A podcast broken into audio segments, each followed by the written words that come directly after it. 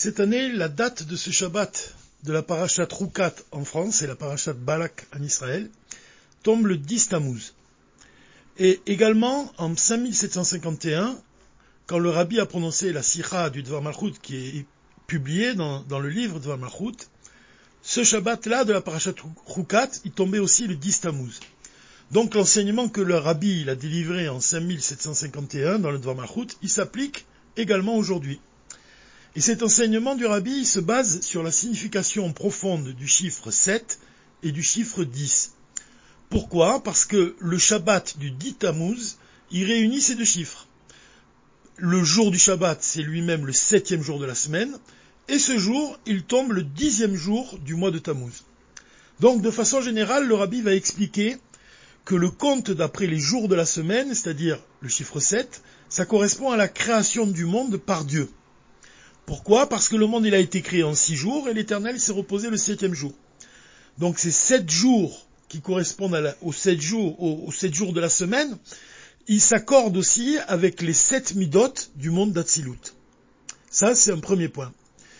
Quant au compte des jours du mois, lui-même, il correspond au travail de l'homme.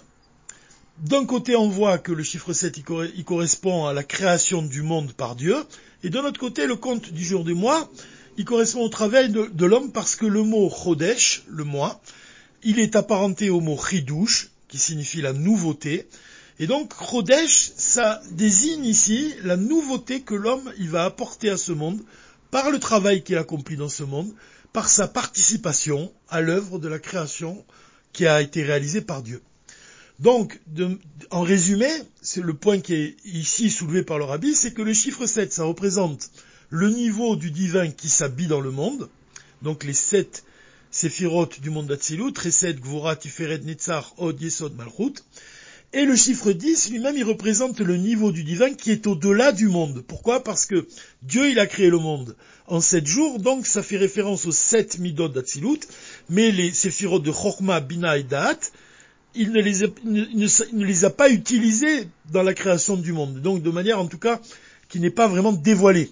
C'est pour ça qu'on dit que dans, les temps futurs, Dieu il va dévoiler vraiment la séphira de Chochma, de Bina et de Da'at, comme par exemple dans l'étude de la Torah, on étudiera les raisons des commandements et on recevra la Torah Hadashah. Donc ça, ça représente vraiment ce niveau du divin qui ne s'habille pas dans le monde. Donc on voit ici que vraiment, rien que par la date de ce Shabbat, le Shabbat le septième jour de la semaine, le dixième jour du mois, le mois de Tammuz, ce Shabbat-là, le rabbi nous enseigne donc qu'il représente l'union entre la lumière divine qui est au-delà du monde et la lumière divine qui s'habille dans le monde. En fait, ce sujet-là, il revient sans cesse dans le Dvar Malchut, puisque quand on parle de la lumière divine qui est au-delà du monde, on parle par exemple de l'essence de l'âme juive, qui ne se dévoile pas dans le corps, et quand on parle de la lumière qui s'habille dans le monde, on parle de la, partie de l'âme qui s'habille dans le corps, c'est-à-dire le niveau de Nefesh, Ruar, Nishama, les forces de l'intellect, les sentiments et l'action. Donc le, point qui est ici donné par le rabbi, c'est le fait d'unir les deux. Et dans, dans un Dvar Malchut, on a étudié de manière profonde que c'est précisément le rabbi, d'ailleurs même c'est pas si loin, puisque le jour du Gimel Tammuz, on étudie le, le Mahamar intitulé Ve'ata Tetzaveh, et on apprend que Vav, Ve'ata Tetzaveh, le Vav c'est Hamshacha, c'est attirer justement cette lumière divine. Qui l'attire cette lumière divine? Qui c'est qui établit cette union, qui réalise l'union entre l'essence de l'âme et l'âme qui s'habille dans le corps? C'est le rabbi lui-même. Comme le Rav Yoel nous enseigne, celui qui se trouve dans les quatre coudées du Rabbi, à ce moment-là, l'essence de l'âme, son essence, l'essence de son âme, elle se dévoile. Donc on voit que c'est l'union entre le chiffre 7 et le chiffre 10. C'est précisément ça le point de ce Shabbat qui est, souligné ici par le Rabbi, c'est le fait d'attirer des forces très profondes, des forces qui sont makifs, des, des, forces qui nous entourent, des forces qui, qui ne se révèlent pas dans le corps, des forces qui ne s'habillent pas dans le corps, les attirer justement dans nos pensées, dans nos paroles et dans nos actes. Alors pour, pour introduire vraiment ce sujet peut-être de manière plus ressentie, de manière plus profonde, on peut se rappeler d'une histoire du Baal Shem Tov qui exprime tout à fait cet enseignement du Rabbi. En fait, on voit dans les histoires du Baal Shem Tov que ce sont des histoires qui, apparemment simples, en fait, contiennent un, un contenu très profond et sont liés vraiment à l'essence divine. C'est-à-dire que le Baal Shem Tov lui-même, son maître Aria de Shiloh, il a été appelé le maître de l'essence de l'âme. Et c'est lui-même qui a enseigné au Baal Shem Tov. Le Baal Shem Tov lui-même, quand il va dévoiler la chassidoute, il va dévoiler justement l'essence de la Torah.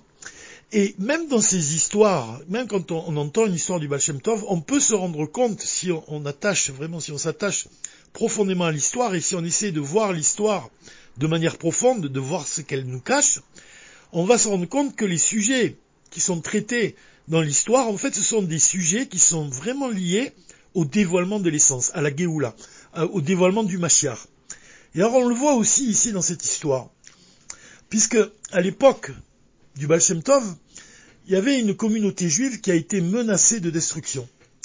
Et le Baal Shem Tov, il a, il a mesuré vraiment la gravité de la situation, et pendant Rosh Hashanah et Yom Kippour, il a multiplié ses prières et les supplications. Et précisément pendant la prière de la Neila.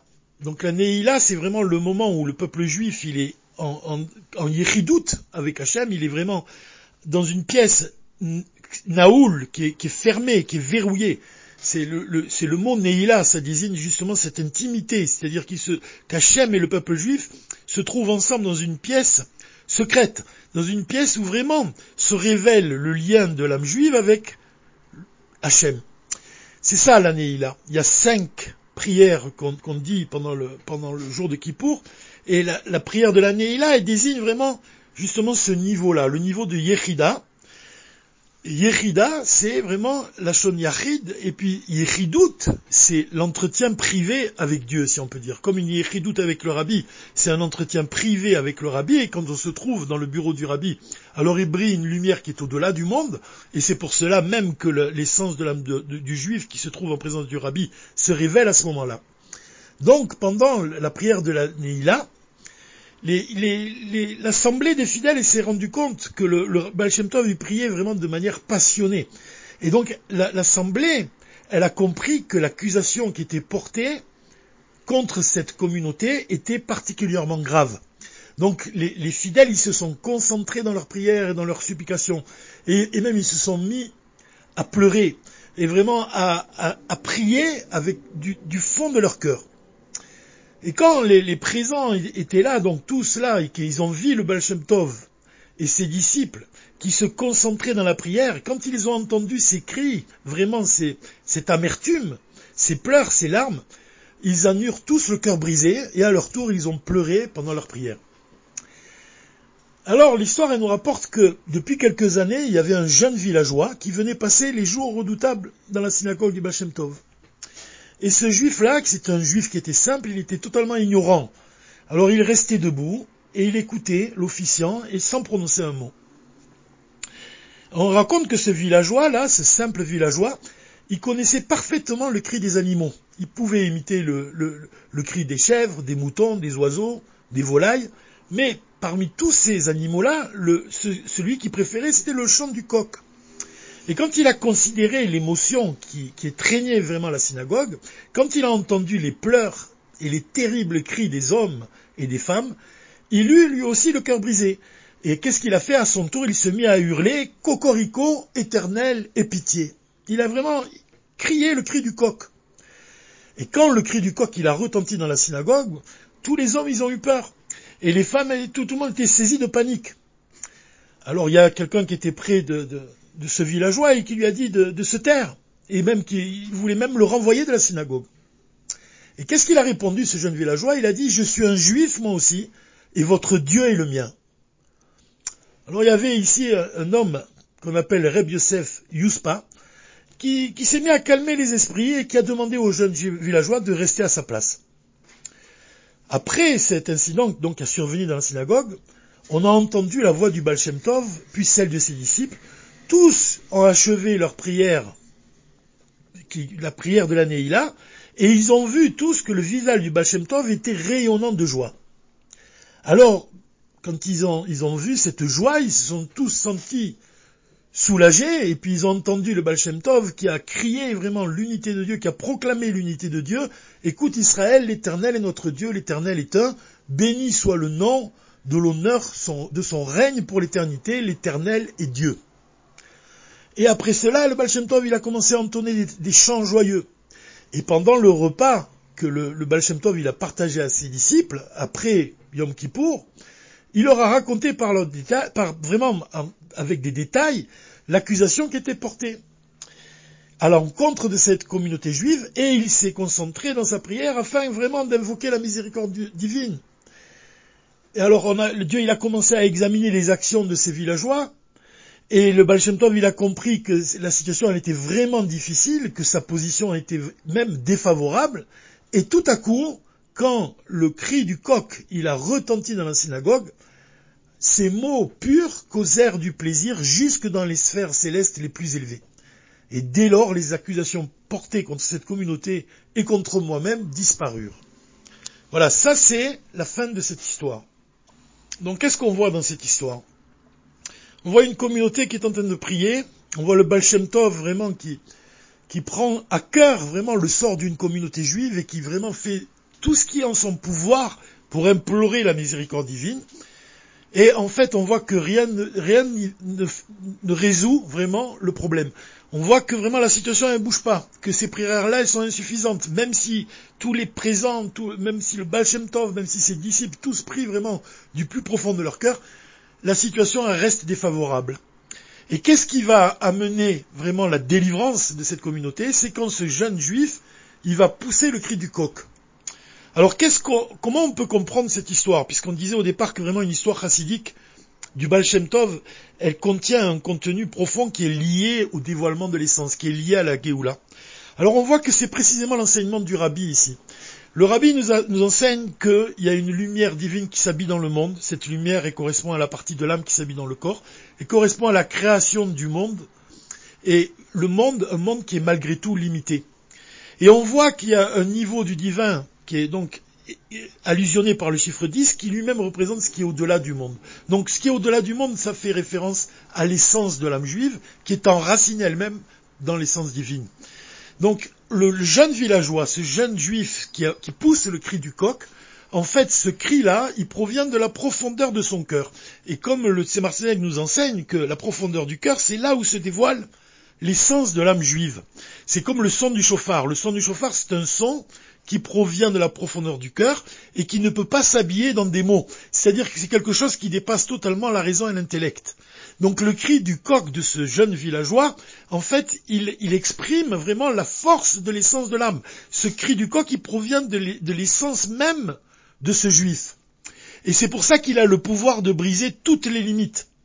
Alors on peut hein, comprendre cette histoire, dire que l'assemblée des fidèles, elle représente les forces de l'âme qui s'habillent dans le corps, elle représente ce monde qui est limité, elle représente la raison, elle représente l'intellect, la logique, et c'est pour ça qu'ils sont tous choqués quand ils entendent le cri du coq, parce que justement, ils sont dans, limités. Ce sont des, des, forces qui sont limitées. La partie de l'âme qui s'habille dans le corps, elle est limitée. Donc, c'est un homme qui va agir, mais qui va agir selon la logique et la raison mais c'est insuffisant. C'est précisément quand le, villageois a poussé un cri qui provient de la profondeur du cœur, donc de l'essence de son âme, que on, va, on arrive à la délivrance. Donc le, le ici, lui-même, il se rend compte. C'est le seul qui se rend compte de la puissance de ce cri du coq.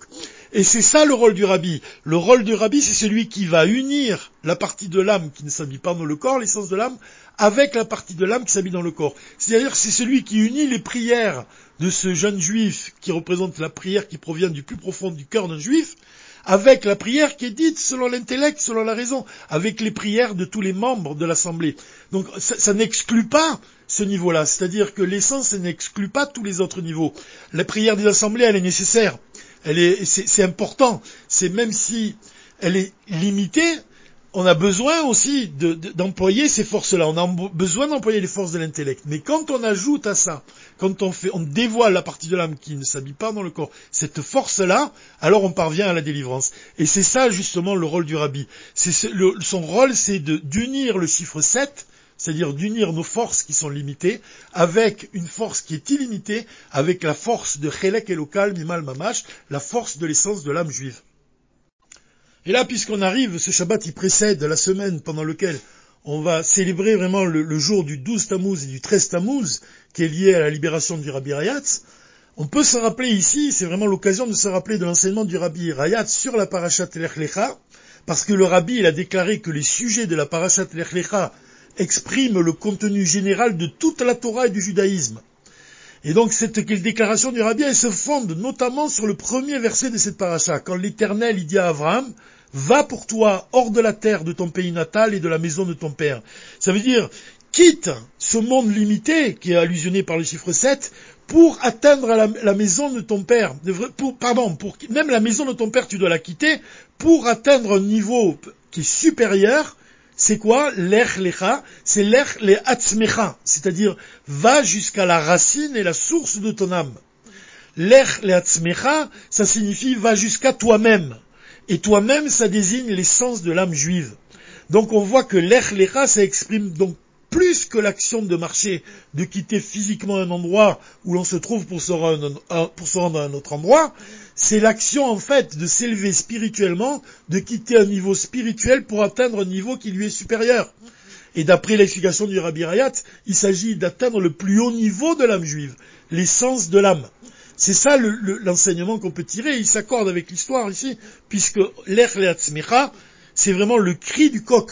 C'est vraiment un cri qui est poussé par un, jeune juif simple. Et, ça, c'est la qualité, la simplicité, c'est la qualité de l'essence divine. Et quand même ce villageois, il dit, votre Dieu est le mien, il, en fait, il fait allusion au fait que, l'enseignement du rabbi, qui, qui, vraiment est, essentiel quand le rabbi nous enseigne que chaque juif l'âme de chaque juif est enracinée dans, l'essence divine. Même le juif le plus simple, même le juif le plus, le moins érudit, même celui qui n'accomplit pas encore la Torah et les mitzvot, même celui-là même, la racine de son âme, est enracinée dans l'essence divine. Et le Rabbi Rayat, il vient nous dire l'importance vraiment d'atteindre ce point-là, le point de Yahadout, l'étincelle du Machar, l'étincelle de Moshe qui est en chacun d'entre nous, comme à l'exemple vraiment de ce villageois, eh bien, c'est ça le contenu profond de la parachat Roukat. D'associer, de lier, d'unir le chiffre 7 au chiffre 10, d'unir la partie de l'âme qui s'habille dans le corps qui est limité avec l'essence de l'âme qui est illimitée. Et ça, c'est uniquement par l'attachement au rabbi qu'on peut y parvenir, parce que c'est précisément le rabbi, si on, doit se rappeler de cette définition d'Al-Morazaken, qui dit que le tzaddik, il unit les mondes entre eux. Il unit un monde limité avec un monde qui est limité, et plus encore, avec ce qui est au-delà, au-delà de l'au-delà du monde, avec l'essence, l'essence divine, l'essence de Dieu. Et Bezrat Hashem, c'est en agissant de cette façon qu'on éveille le désir de Dieu de résider en ce monde avec le dévoilement du Machar et le don de la Torah Hadasha. Bezrat Hashem, dès à présent, Shabbat Shalom ou Mevoar.